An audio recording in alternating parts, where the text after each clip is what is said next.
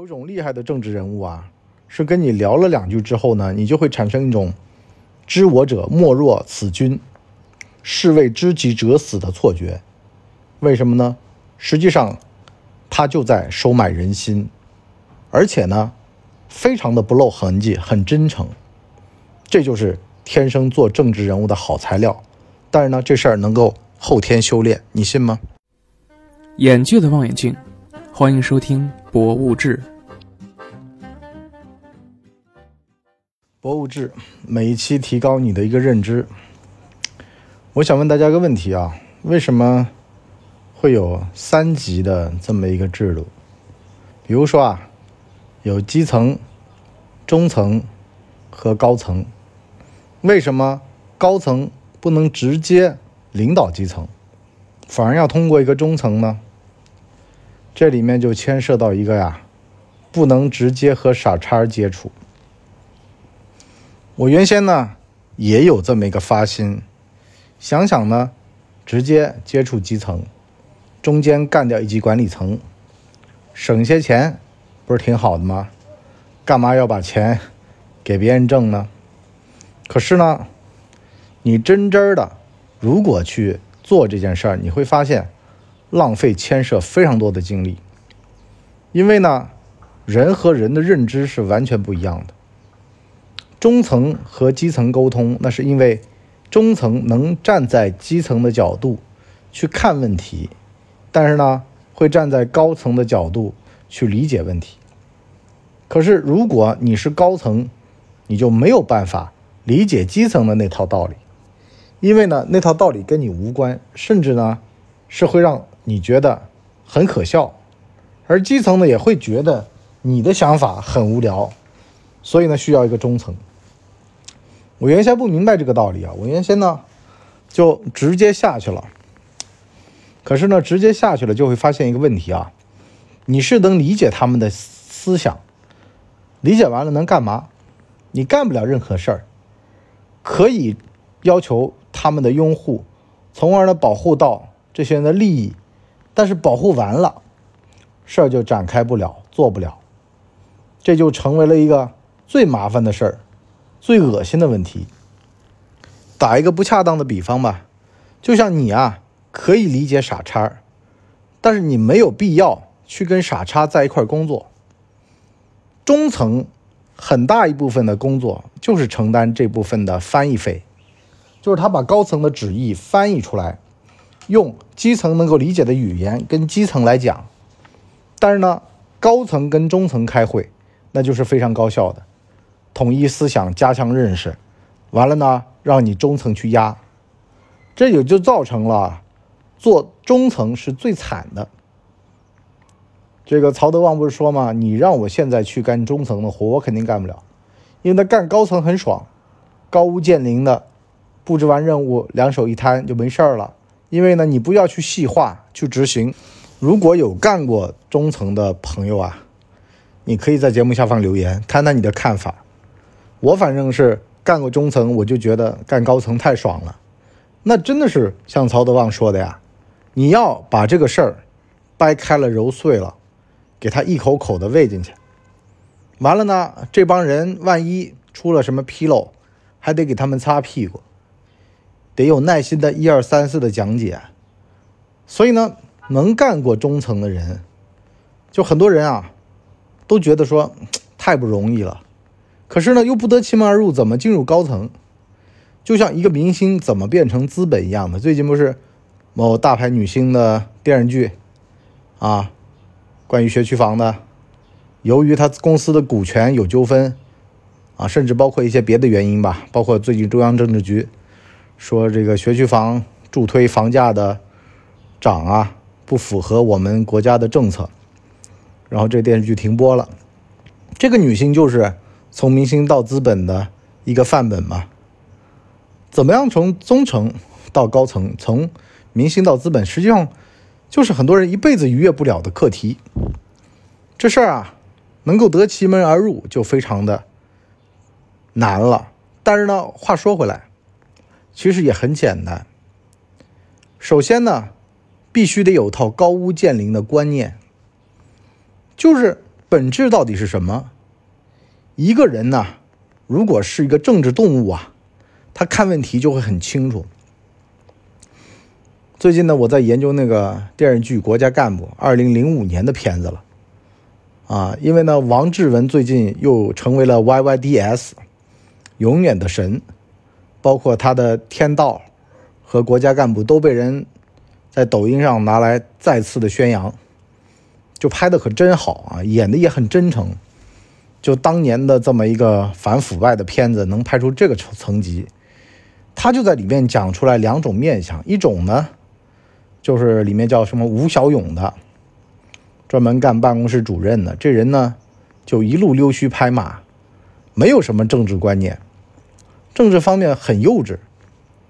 比如说啊，同在市委，这个市长呢出了丑闻，外界传闻呢，他就是收黑钱啦、受贿啦等等的，其实呢并没有。作为政敌呢。这个办公室主任呢，觉得高兴。他的顶头上司就说：“啊，你别高兴的太早，唇亡齿寒，都是自个儿市里的事儿，你捅出去，外边的人听到了，咱都得倒霉。”啊，这就像很多时候我们就说，虽然跟他们是邻居，也有一定的这种世仇，但是呢。该帮还得帮，因为呢，你就包括说，内蒙古的沙子吹到了咱北京，新加坡的疫情也会影响中国，日本有点什么风吹草动也会牵涉到中国的产业链的发展，所以呢，政治这个东西不是所有都是竞争，你不能以邻为壑。啊，当你想清楚这些问题的时候，你就摸到了一个门道，就是由中层进入高层的这么一个阶梯。这叫政治敏感度、政治意识。在政治方面幼稚的人永远是中层，能干具体的事物，但是呢，你想不到更深远的东西，团结不了同志。啊，用这个电视剧里的话来讲啊，就是。把不利因素转化为有利因素，把消极方面转化为积极方面。你听的人云里雾里的，什么玩意儿啊？啊，团结大部分可以团结的人，啊，然后呢，去解决少部分人身上发生的问题，啊，这就是矛盾论嘛，毛主席说的嘛，对吧？能把毛选读透了的人，能把毛选读通了的人，基本上都能够跻身高层，但是前提是你先当到中层啊。这饭得一口一口吃，啊，你得从科长再当到处长，没有说直接升处长的。我可能能进中央部委主任科员可可以啊，但是这个东西就投胎。你在中央部委投胎，很多时候可能政治意识没那么高，啊，及格局没那么大，但是呢，处长轻轻松松。但是呢，你要是说能够突破你平级的这个阶层。那就必须得有这种宏观视野、政治意识。政治意识呢，也包括知一叶而知秋，窥一管而知全豹等等的，就是从一个小细节里面能够发现很大的问题，是吧？领导下来视察，领导稍微跟人家聊两句，就知道这地方大概怎么个情况了，是吧？最经典的说法就是说。视察其实是虚的，就跑你们这儿上个厕所，手一摸，这厕所如果说能从里到外给你擦得干干净净的，这单位管的完全没问题，肯定 OK。但是呢，一到厕所发现蜘蛛网角落里面有，那就代表着这个单位的管理是有问题的，水平是有落差的，啊，肯定是长板有，短板也有，是吧？领导没有能够很好的去管理这帮人，这帮人。私底下肯定已经私相授受、板结化了。再包括说，像《国家干部》这个电视剧里面，市委书记在自己的儿子查出来在一家企业里面占有干股，一个月拿十万块钱，直接就叫下属把他儿子送公安局。有人说，这种故事吧，听听就算。领导干部想保着儿子的事儿还少呀。其实这就是政治上幼稚了，纸包不住火呀。你只要有这种黑材料已经在别人的手上了，除非壮士断腕，而且呢，主动争取宽大处理，他这儿子还有救。如果瞒着的话，自个儿深陷，这就像什么呢？有绑匪把你儿子绑了，问你要钱，可是呢，你这个身份又比较特殊，你是一市之长，市委书记。如果你从了犯罪分子，那就完了，整个家族身败名裂。可是如果你正气凛然，那你儿子以后，至少你当着官，你孩子儿子还有救，啊，进去了之后，反正这个减减刑啊。啊，这个你的余威还在，你至少还有影响力，那别人也不会为难他。那至少家里面有一个人还在，这个哼上着班对吧？最幼稚的就是吴小勇这种的，吃干抹净，啊，完了呢，把人利用完就想跑，实际上谁跑得了呢？所以呢，从这个角度上来讲啊，如果你想当高层，那么就必须得格局视野放大。知道这个世界不是铁板一块，它有利益接缝，也知道呢，天下没有不透风的墙，所以呢，能够秉承公心，从公的角度去看问题，是吧？这样的话呢，才能够团结领导他人。